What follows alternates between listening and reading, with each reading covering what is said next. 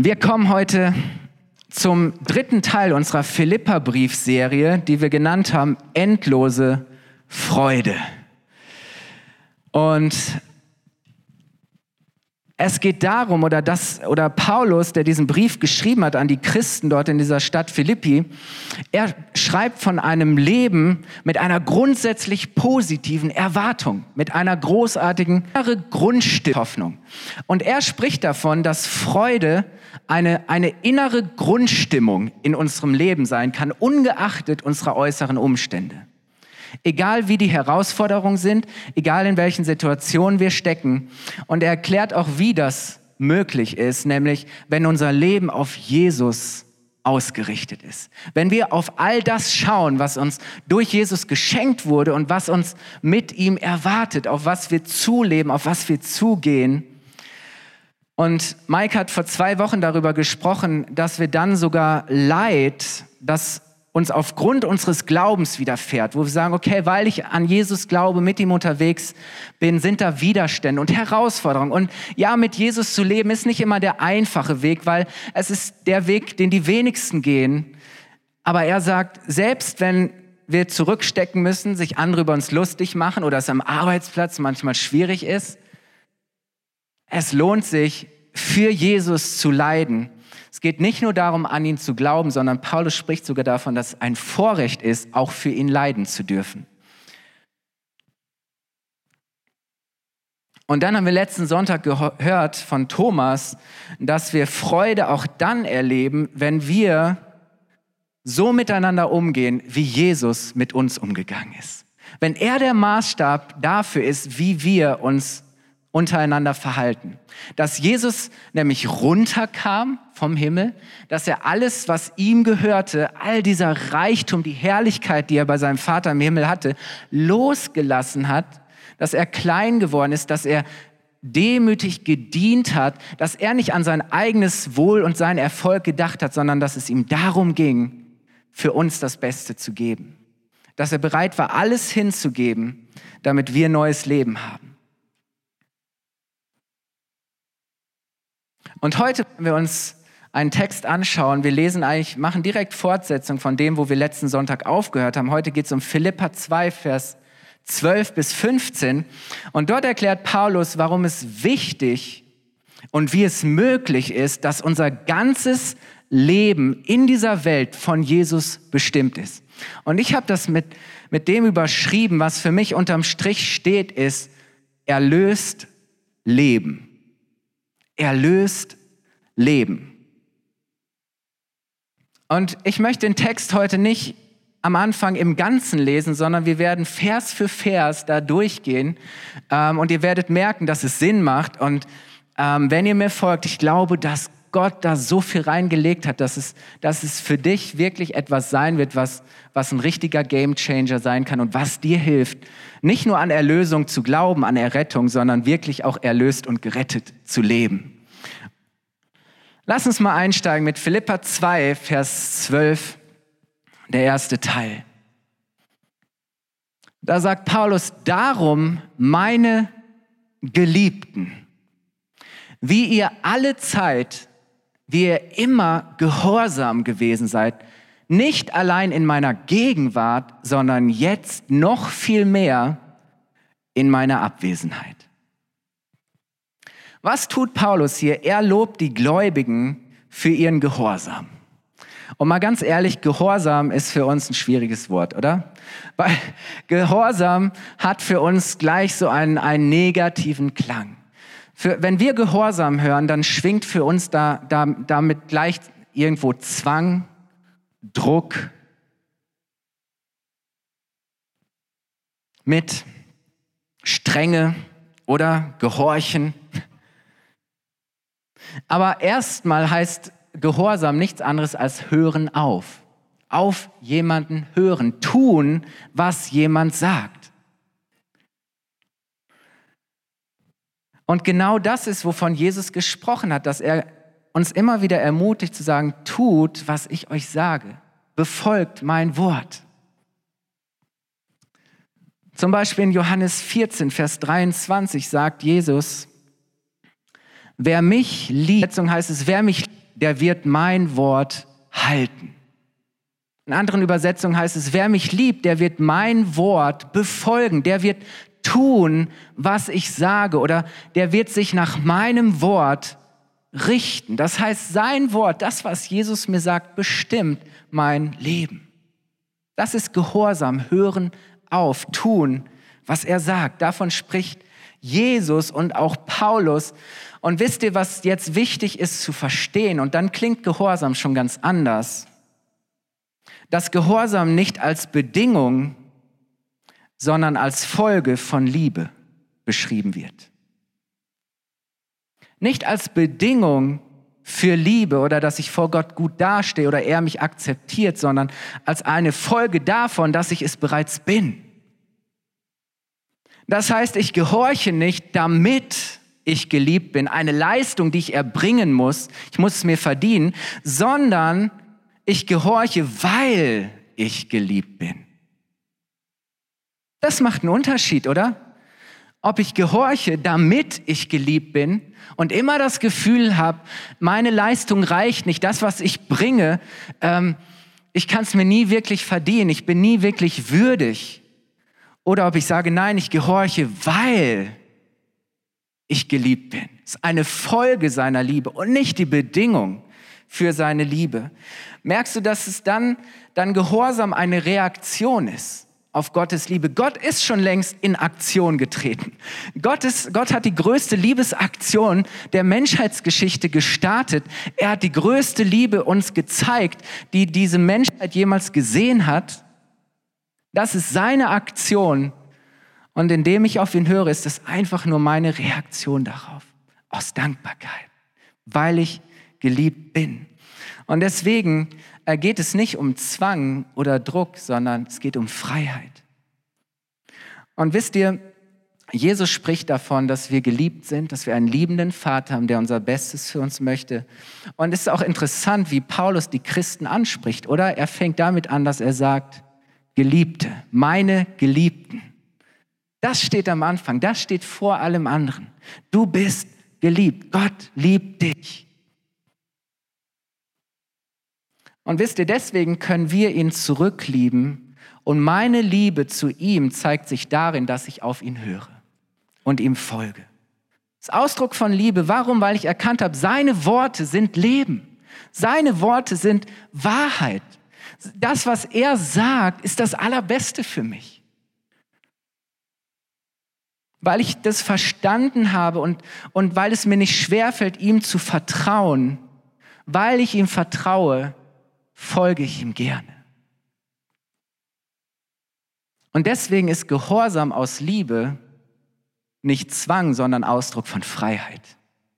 Ausdruck von Freiheit. Und deswegen kann Paulus auch sagen in diesem Vers, vielleicht könnt ihr nochmal zurückgehen, deswegen kann er auch sagen, dass es keinen Unterschied für die Christen dort macht, ob er gerade da ist, ob er gegenwärtig ist oder ob er abwesend ist. Weißt du, man könnte ja meinen, hey, der große Apostel Paulus, alle haben Respekt vor ihm, er ist eine Autorität und wenn Paulus da ist, funktioniert das mit dem Zusammenleben, da benehmen sich alle, da hören alle, oder? Aber wenn der große Apostel weg ist, oh oh, ob das dann noch so funktioniert und klappt mit dem Hören auf Jesus und das Tun, was er sagt. Und Paulus sagt, nee, es macht überhaupt gar keinen Unterschied. Ich weiß, selbst wenn ich nicht da bin, wenn ich abwesend bin, werdet ihr noch mehr darum bemüht sein, zu leben, wie es Jesus gefällt. Weil er verstanden hat, wenn sie gehorsam aus Liebe leben, dann brauchen sie keinen Aufpasser, dann brauchen sie keinen Antreiber, dann brauchen sie nicht Angst haben, dass die irgendeine Autorität ist, die sie ständig kontrolliert und bestraft und zurechtweist, wenn sie das machen, sondern er sagt, hey, ihr werdet das leben, ob ich da bin oder nicht. Oder? Aber ist das nicht interessant? und sobald die Eltern eine eigene Kindheit es gab einige Dinge, von denen wir wussten, dass wir es nicht tun sollen. Und sobald die Eltern aus dem Haus waren, haben wir es gemacht. Oder dann wurde der Fernseher gleich angemacht und die Serien geschaut, die man eigentlich nicht schauen durfte. Aber Paulus spricht hier davon, dass er sagt, hey, selbst wenn ich weg bin, wenn ich abwesend bin, werdet ihr noch mehr, werdet ihr umso mehr das tun. Und wisst ihr, wir gehen jetzt mal weiter. Das war der erste Teil von Vers 12. Der zweite Teil von Vers 12 ist einer der allerschwierigsten. Ich kenne so viele Gläubige, die an diesem Vers verzweifeln und sagen, wie bitteschön passt das denn äh, zum Rest der Bibel? Da sagt Paulus nämlich dann, verwirklicht eure Rettung mit Furcht und Zittern. Oder in anderen Übersetzungen heißt es auch, schafft eure Rettung mit Furcht und Zittern. Und ich denke so, wie es bei vielen Leuten irgendwie so macht, also doch, ich wusste es, irgendwie muss diese Sache einen Haken haben. So einfach kann das ja auch nicht sein. Also muss ich mir doch meine Rettung erarbeiten. Also muss ich es am Ende doch selbst schaffen. Also muss ich am Ende doch genug gute Werke vorweisen, damit ich von Gott angenommen werde. Und wenn meine Leistung, meine Performance schlecht ist, dann reicht es am Ende vielleicht nicht für Rettung. Und ich kenne so viele, die ständig schon lange mit an Gott glauben, mit Jesus unterwegs sind, aber sich an dieser Stelle so unsicher sind, ob sie am Ende wirklich von Gott angenommen werden. Und wenn man diesen Vers liest, ja, dann, dann kann so der Eindruck entstehen, ich muss ständig um meine Rettung fürchten und zittern. Ich kann mir nie sicher sein. Und, und wir hören das so, dass es, dass es etwas so Schwieriges ist. Und wisst ihr, ja, man kann diesen Eindruck tatsächlich gewinnen, wenn man diesen Satz, Vers 12, alleine liest und nicht zu Ende. Weil das ist nur der erste Teil. Ihr seht, hier hinter ist kein Punkt oder kein Ausrufezeichen, sondern lasst uns mal weiterlesen. Vers 13, da heißt es dann nämlich, verwirklicht, kommt von wirken, eure Rettung mit Furcht und Zittern, denn Gott ist es, der in euch sowohl das Wollen als auch das Vollbringen wirkt. Vielleicht bist du jetzt erstmal noch verwirrter und denkst, okay, ich soll etwas verwirklichen, ich muss etwas wirken und jetzt ist es doch wieder Gott, der es wirkt und der es tut. Wisst ihr, beide Verse sprechen von, von wirken oder schaffen in Vers 12 geht es zuerst um das, was wir tun und im zweiten Teil geht es um das, was Gott tut. Und es ist interessant, im Griechischen, in der Sprache, in dem diese Verse ursprünglich geschrieben sind, stehen hier zwei Worte, die im Deutschen unterschiedliche Bedeutungsnuancen oder Richtungen haben. Wenn wir das lesen, ist uns das so nicht bewusst, aber hier in Vers 12 in Bezug auf das, was wir tun, ist von einem schaffen oder wirken im Sinne von ausführen, ausarbeiten oder verwirklichen die Rede. Und hier geht es um eine Aufgabe. Das heißt, du hast eine Gabe bekommen und das ist verbunden mit einer Aufgabe, einer Tätigkeit. Und hier ist gemeint, an etwas, das schon da ist, zu arbeiten, es auszuarbeiten, es zu verwirklichen. Und in Vers 13 in Bezug auf das, was Gott tut, steht ein Wort, das gebraucht wird im Zusammenhang mit einem schöpferischen Wirken, einem Schaffen aus dem Nichts. Und dieses Wort wird immer allein Gott zugeschrieben und, und das, was allein Gott tun kann, zum Beispiel in Bezug auf das Schöpfungswerk, wie er diese Schöpfung erschaffen hat oder auch das Erlösungswerk. Was allein Gott tun kann, aus dem Nichts schafft er etwas, gibt er etwas. Merkt ihr, dass es einen Unterschied macht? Ihr Lieben, es wird noch besser. Hier in Vers 13 ist ein Schaffen und Wirken gemeint als Urheber als, als Gott, der die Voraussetzungen schafft. Und er ist, was Paulus hier sagen will, er ist der Urheber unserer Rettung. Das heißt, Gott hat die Voraussetzungen für unsere Rettung und damit für ein neues Leben geschaffen. Und wie wir dann leben, ist die Umsetzung davon, ist die Ausführung, ist die Verwirklichung dieser Rettung. Das heißt, was macht Paulus deutlich? Wenn du ein Smartphone dabei hast, kommt jetzt ein Zitat, das du in deine Tastatur tippen solltest. Paulus macht deutlich, ich muss meine Rettung nicht bewirken, aber meine Rettung soll sich auswirken. Ich muss meine Rettung nicht bewirken, aber meine Rettung soll sich auswirken. Das heißt, es muss einen Unterschied machen, ob ich gerettet bin oder ob ich nicht gerettet bin. Rettung macht einen Unterschied.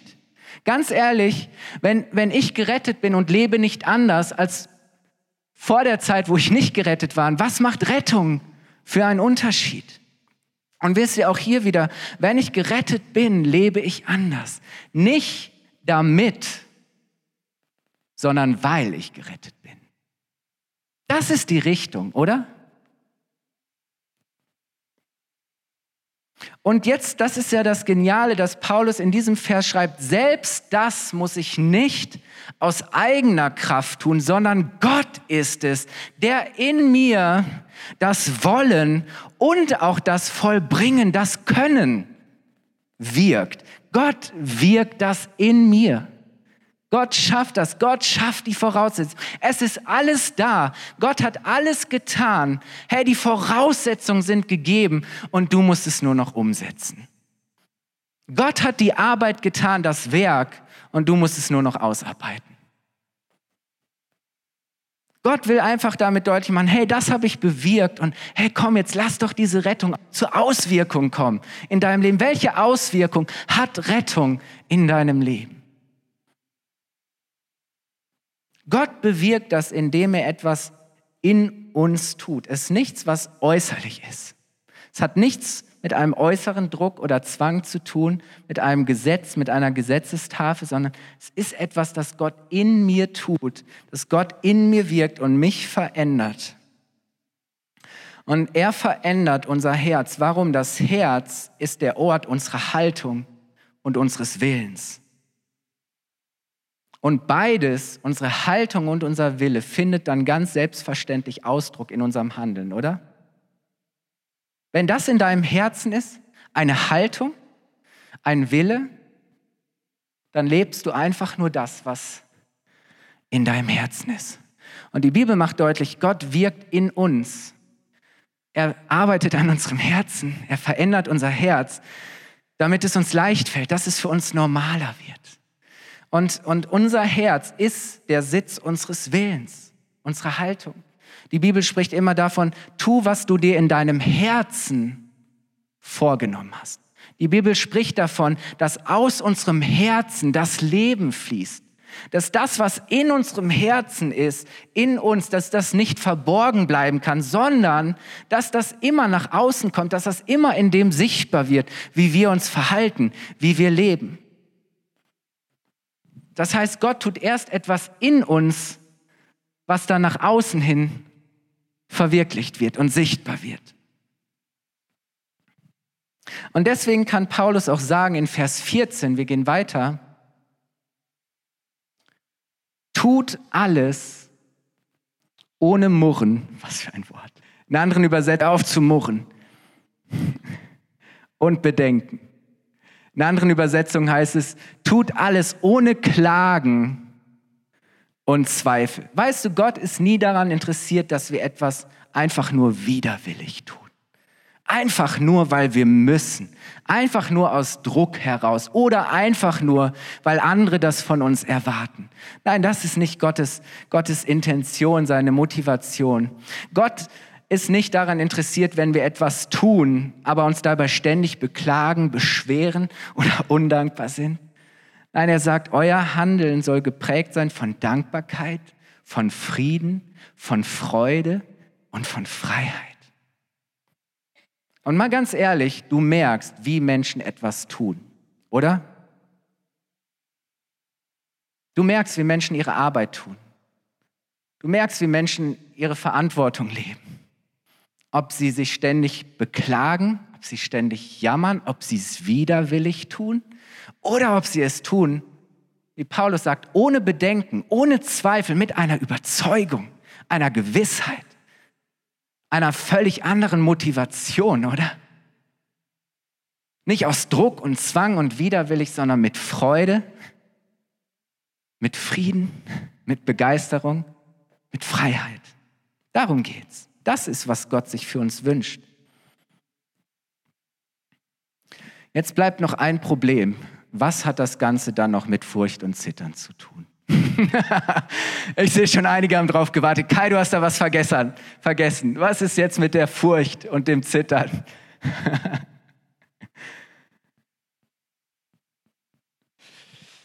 Auch hier zuallererst, damit wir es besser verstehen, wisst ihr, die Bibel muss immer mit der Bibel ausgelegt werden. Und wir können manche Verse erst verstehen, wenn wir es im gesamten Kontext und Zusammenhang lesen. Und deswegen ein, ein paar Verse im ersten Johannesbrief, Kapitel 4, Vers 16 bis 19, nur um dir zu zeigen, was hier nicht gemeint ist. Da sagt er, wir haben erkannt, dass Gott uns liebt. Und haben dieser Liebe unser ganzes Vertrauen geschenkt. Hey, da ist kein Misstrauen drin. Gott ist Liebe und wer sich von der Liebe bestimmen lässt, lebt in Gott und Gott lebt in ihm. Und wenn das bei uns der Fall ist, hat uns die Liebe von Grund auf erneuert. Und jetzt kommt's. Dann werden wir dem Tag des Gerichts, oh oh, Abrechnung, voller Zuversicht entgegensehen können.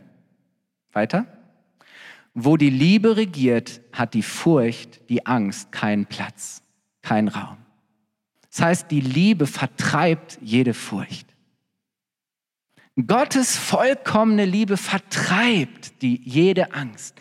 Angst hat man nämlich dann, wenn man mit einer Strafe rechnen muss.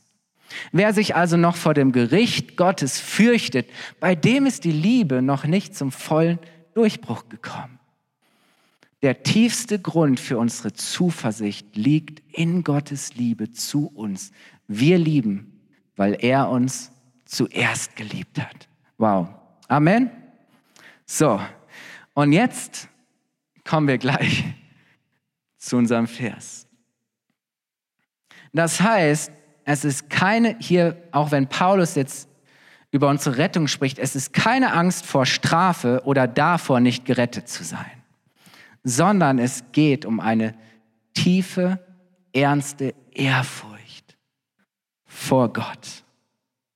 Ja, er ist der liebende Vater, aber er ist auch der Allmächtige. Er ist der Schöpfer, der Erhalter und Herrscher des ganzen Universums. Gott ist so mächtig, seine Gegenwart und Präsenz ist so gewaltig, dass, dass nichts und niemand vor ihm bestehen kann. Das heißt, mein, meine Rettung sind allein abhängig von ihm und von seiner Gnade. Ohne ihn ist nichts. Seine Größe ist überwältigend und deswegen ist mit ihm auch nicht zu spaßen. Ganz ehrlich. Macht doch keinen Unterschied, ob ich an den lieben Gott glaube oder nicht. Nein, Gott ist, Gott ist so viel mehr. Die Bibel spricht davon, dass der, die Zeit kommen wird, wo jedes Knie sich vor ihm beugen muss. Und deswegen kann man ihm gegenüber nicht neutral oder gleichgültig sein. Alle Ehre, alle Ehre. Und was verehren wir nicht alles in dieser Welt? Alle Ehre beansprucht Gott für sich. Alle Ehre gehört ihm allein, weil er es wert ist, weil er würdig ist. Und deswegen ist tiefe Ehrfurcht die einzig angemessene Reaktion auf ihn. Ist der Ehrfurcht gehört auch dazu wenn wir keine Ehrfurcht vor Gott haben, wenn wir nicht auf eine gute Art und Weise fürchten, die, die auch Ausdruck seiner Größe ist und dem, wer er ist. Hier geht es auch darum, was Paulus sagen wollte, dass sein Wort die Wahrheit ist. Das heißt, Gott ist ernst zu nehmen. Mein Leben ist in seiner Hand und ohne seine Gnade, die er, ja, die er mir gerne gibt, die ich durch Jesus empfange, aber ohne seine Gnade wäre ich in Ewigkeit verloren. Ich bin vollkommen abhängig von ihm. Hey, dass du atmest, ist, weil Gott seinen Lebensgeist in dich gehaucht hat. Wisst ihr, warum Paulus auch im Zusammenhang mit Rettung davon spricht, dass das etwas ist, das auch verbunden ist mit Furcht und Zittern, weil Rettung kein Märchen ist? Weil Rettung kein Spiel ist. Weil, weil Rettung kein Spaß ist, sondern eine reale und ernste Sache, weil es um unsere Ewigkeit geht. Darum, ob wir die Ewigkeit bei Gott verbringen oder ob wir die Ewigkeit ohne Gott verbringen. Und deswegen, ja, ist unsere Rettung auch eine ernste Sache. Das will er damit zum Ausdruck bringen. Und, und Gott hat gesagt, der Weg zu ihm ist, Jesus zu folgen. Jesus ist der Weg, die Wahrheit und das Leben. Das heißt, mach dir auch bewusst, dass Jesus diesen Weg gegangen ist, dass du ihn, ihm folgen darfst, dass wir ihm gemeinsam folgen. Aber ein anderer Weg führt eben nicht.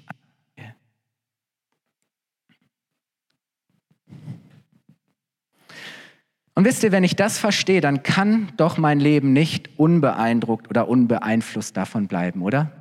Dann muss das doch, dann muss das doch mein Leben beeinflussen. Es muss einen Unterschied machen. Es muss meinen Lifestyle prägen. Es muss sich in meiner Art zu leben, wie ich handle, zeigen, oder?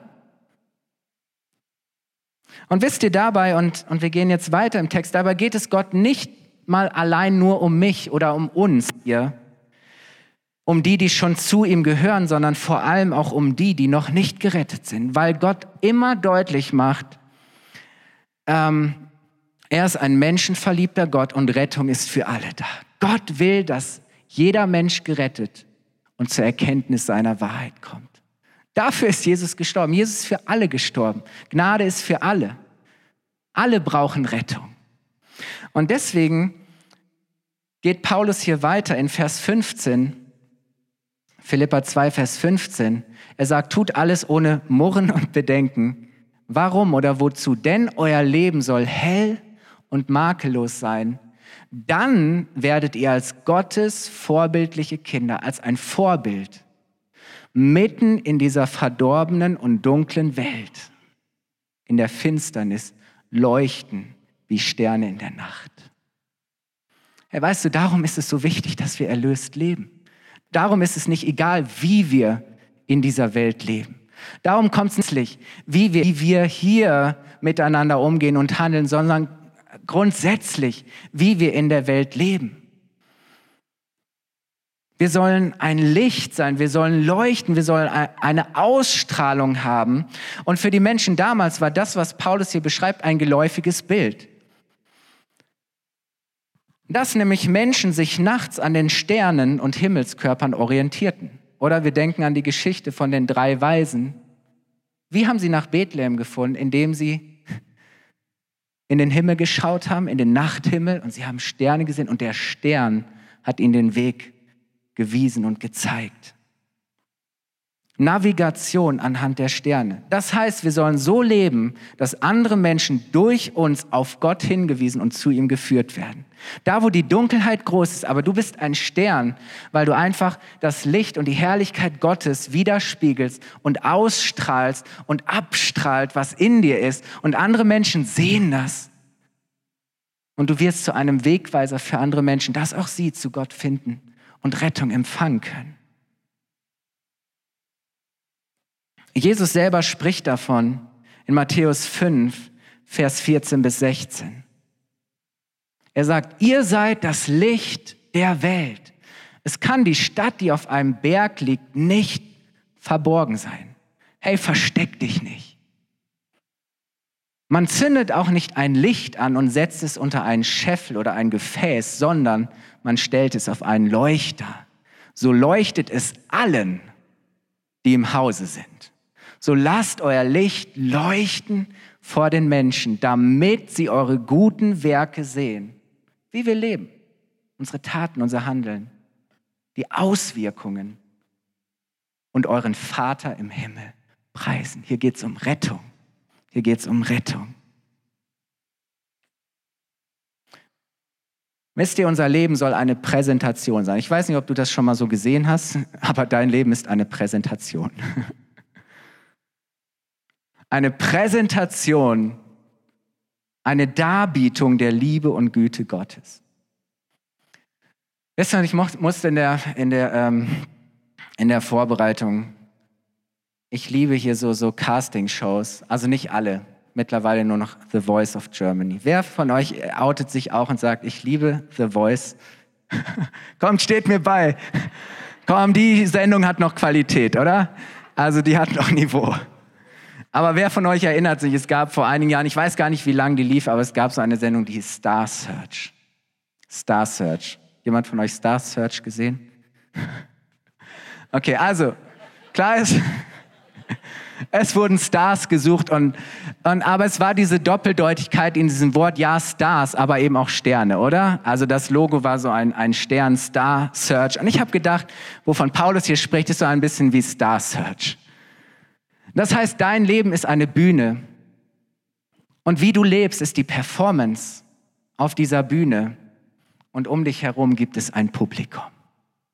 Es gibt Menschen, die dein Leben betrachten, die dein Leben anschauen. Und die Frage ist, was präsentiert mein Leben? Was strahle ich aus auf dieser Bühne?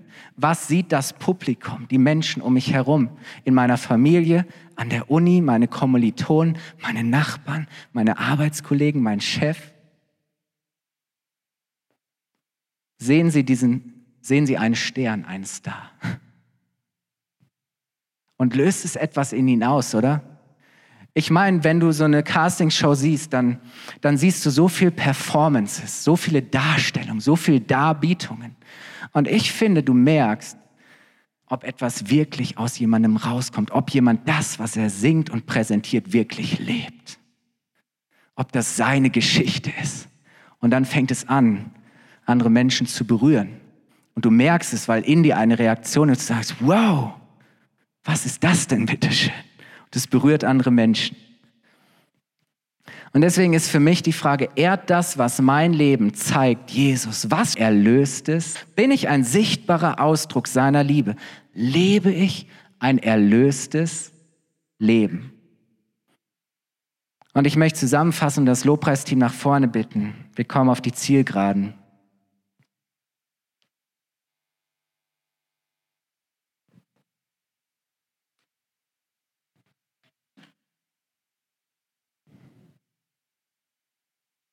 Ich möchte es nochmal zusammenfassen. Ich möchte sagen, hey, du kannst ein erlöstes Leben leben. Leb doch nicht so, als wärst du nicht erlöst. Leb doch nicht so, als wärst du nicht gerettet. Gott möchte, dass sich das auswirkt in deinem Leben. Dass du ein anderes Leben führen kannst. Gott schenkt die Voraussetzungen und dein Leben ist die Umsetzung davon. Er hat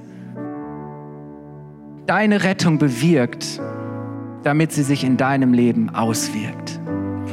Rettende Liebe ist seine Aktion, es ist sein Werk und wie ich lebe, ist meine Reaktion darauf. Weißt du, die Kraft seiner Liebe macht das möglich. Gott macht das nicht durch Druck oder Zwang, sondern er möchte, dass seine Liebe dich verändert. Seine Liebe möchte das in dir bewirken. Er möchte dein Herz gewinnen. Gott möchte dein Herz gewinnen und dir ein neues Herz schenken. Und weißt du, dann ist auf ihn hören nicht mehr ein äußerer Zwang, sondern ein innerer Drang. Dann ist es für dich nicht ein Müssen, sondern ein Wollen. Dann ist es für dich nichts mehr, was unmöglich ist, sondern es ist etwas, das möglich ist etwas, das du gerne leben möchtest. Weißt du, was Paulus hier sagen möchte, ist, Rettung verändert uns. Rettung ist nicht erst etwas, das sich auswirkt, wenn ich hier auf dieser Erde meine letzten Züge mache und irgendwann vor, dem, vor Gott stehe und mich vor dem Gericht Gottes stehe. Das, wie wir gehört haben, ich voller Zuversicht erwarten kann.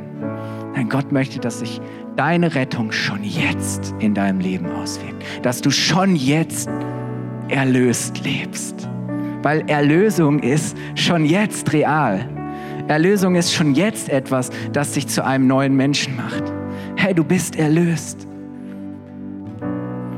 Und weißt du, dann gewinnt dein Leben eine Ausstrahlung, durch die andere Menschen Gott erkennen können. Und Rettung in ihrer Finsternis, in ihrer Dunkelheit, in ihrer Verlorenheit aufleuchtet und aufstrahlt. Hey, das ist die Vision einer Kirche, wie, wie Jesus sie geboren hat.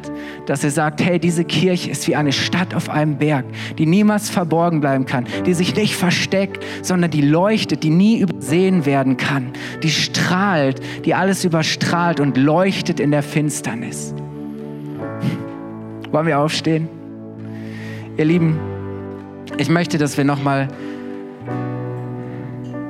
die Zeilen dieses Liedes singen als eine Antwort und ein Bekenntnis, das wir heute gelernt haben. Und wenn wir das getan haben, möchte ich ein kurzes Gebet sprechen, möchte dir die Möglichkeit geben, dich heute dafür zu entscheiden, erlöst zu leben. Dass Erlösung zu einer Realität wird in deinem Leben.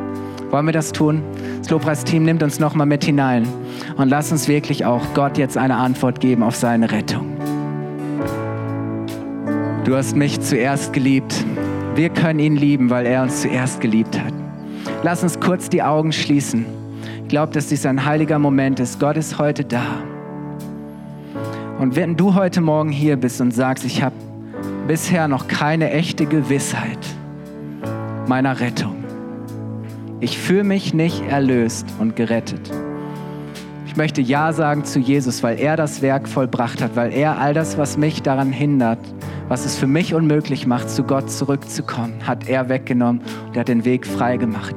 Wenn du heute Morgen hier bist und sagst, ich ergreife Rettung, dann zähle ich jetzt bis drei und du kannst kurz deine Hand heben als ein Zeichen für Gott, dass du das annimmst. Wenn du heute Morgen hier bist und jetzt sagst, du möchtest Errettung annehmen, dann heb deine Hand. Eins, zwei, drei. Gib ein kurzes Handzeichen. Dankeschön.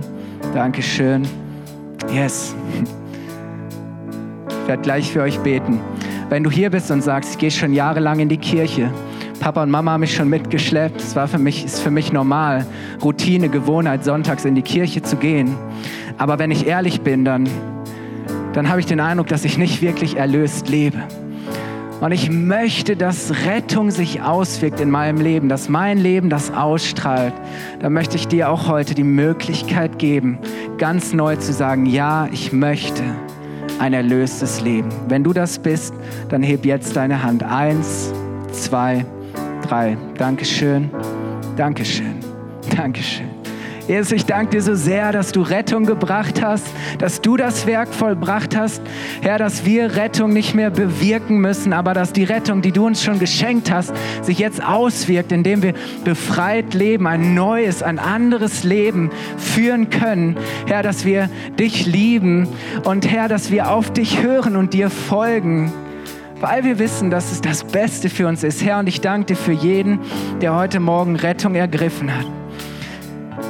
Du empfängst jetzt neues Leben, du empfängst jetzt die Erlösung Gottes für dich, dass du voller Zuversicht bist, voller Hoffnung, voller Frieden, Freude und in der Freiheit, die der Geist Gottes dir schenkt, leben kannst und dass dein Leben ein Zeugnis ist für andere Menschen.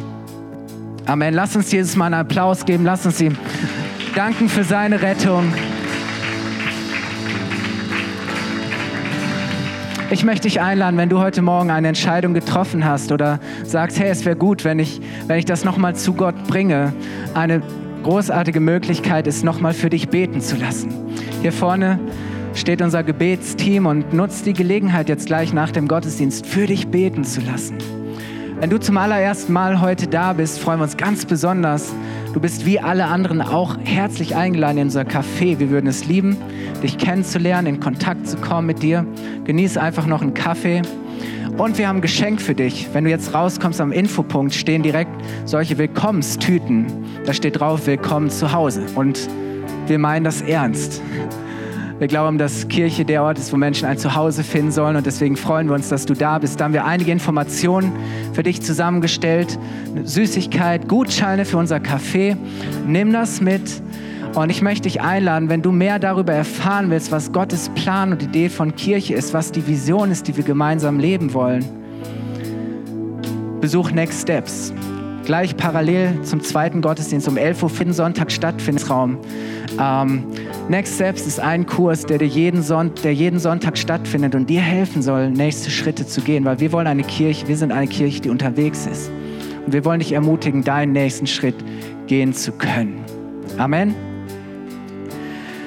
Wir strecken die Hände vor uns aus, um den Segen Gottes für unser Leben zu empfangen. Der Herr segne dich und behüte dich. Der Herr lasse sein Angesicht leuchten über dir und sei dir gnädig. Der Herr erhebe sein Angesicht auf dich und schenke dir Frieden. Du bist gesegnet, Gott mit dir. Amen.